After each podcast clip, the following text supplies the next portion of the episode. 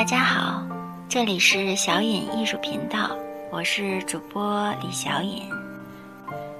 又到情人节了，我突然想起宫崎骏电影里的一句话：“不管你曾经被伤害的有多深，总会有一个人的出现，让你原谅之前的生活对你的所有刁难。”或许就是因为这样的话，我们总是愿意相信爱情。就连在娱乐界中阅人无数、尝尽人间冷暖的电影明星，最终也恨恨地等待着无人机再来一颗代表金刚不坏之婚的钻石戒指。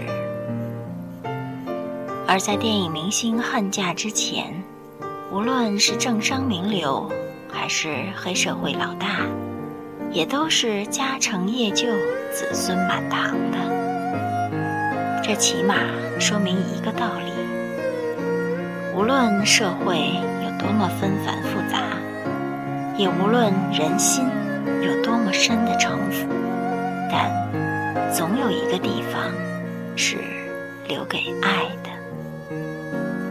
因为有这样的地方，所以再邪恶的灵魂也会有独自痛心的时刻；再趋炎附势的假面具背后，也有忍辱负重的苦衷和希冀。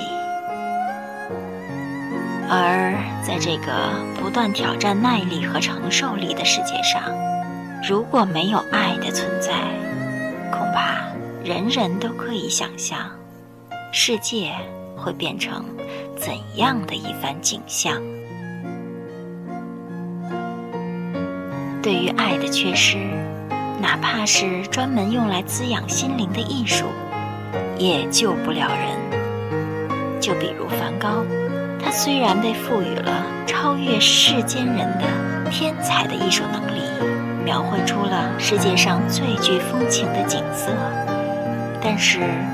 由于迟迟感受不到爱，最终遭受了爱的拒绝，他还是早早的结束了自己的生命。他竟然都不管这个世界到底有多美，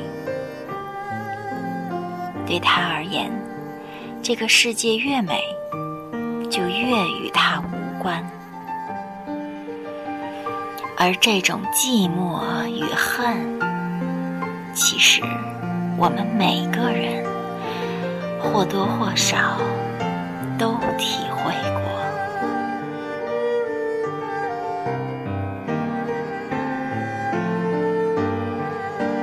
对于一个安贫守道的艺术家来讲，爱的缺失，或许只意味着自我的绝望和死亡。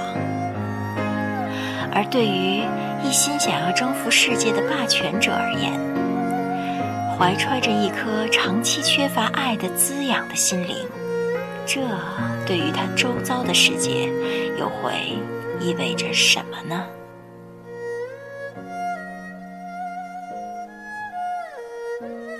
当宫崎骏在说“世界那么大，人生那么长”。总会有这么一个人，让你想要温柔的对待。那个时候，很多人从心里认可他的话，然后一转头，就扑向了宠物商店。如果有人说这是一种潜意识的逃避，我也不反对，但。这却难免反映出了一个真实的社会现实，那就是，在这个时代里，一个人对于另外一个人的无条件的爱与包容，不知从何时起，已经变得太难了。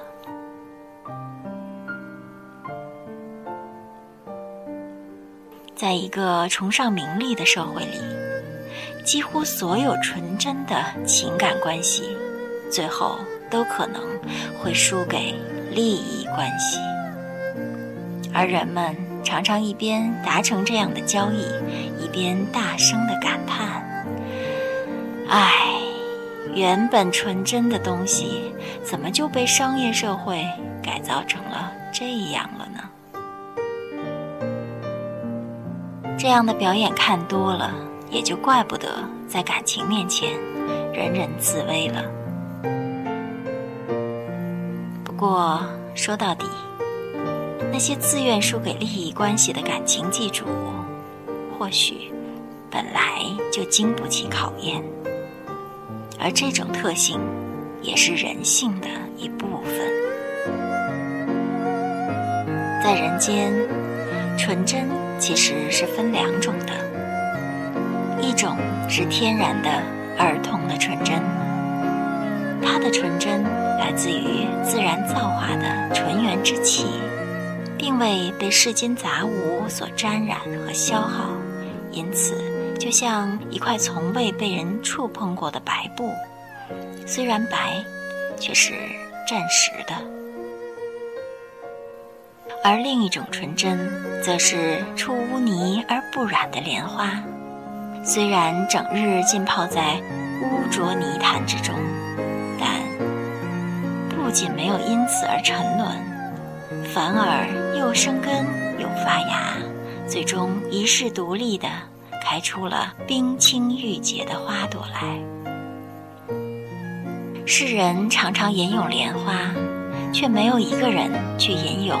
块白布，原因或许就在于世事无常乃是常态，而若能在这甚嚣尘上的无常之中，保持一颗洁净纯美之心，这才是真的难得。而从这一点来看，无论你是现实主义者，是。爱情至上主义者是耽美，还是独身主义者？只要你的内心可以被一种真实的爱填满，你就会变成一颗饱满的种子。即使社会几经沉浮，即使生活颠沛流离，你却依然可以心安理得的落地生根。随遇而安，所以不要担心自己的爱正在渐渐消失。只要你懂得爱的意义，你就可以一辈子生活在爱里。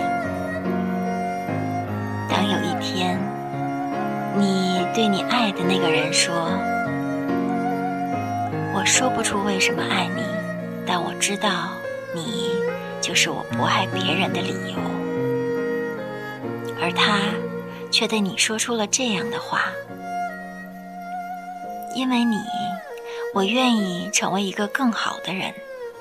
我不想成为你的包袱，因此我发奋努力，只是为了想要证明，我足以与你相配。”这个时候。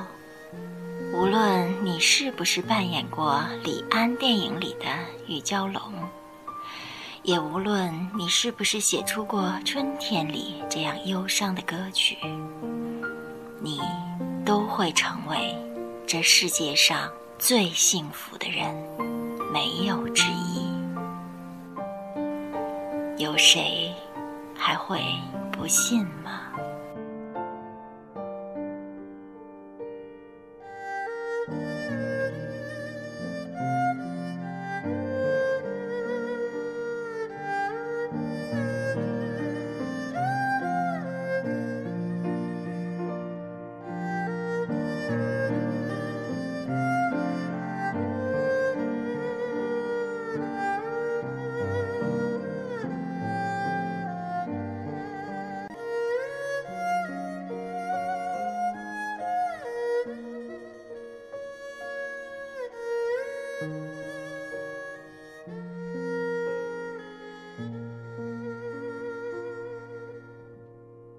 今天的节目就是这样了。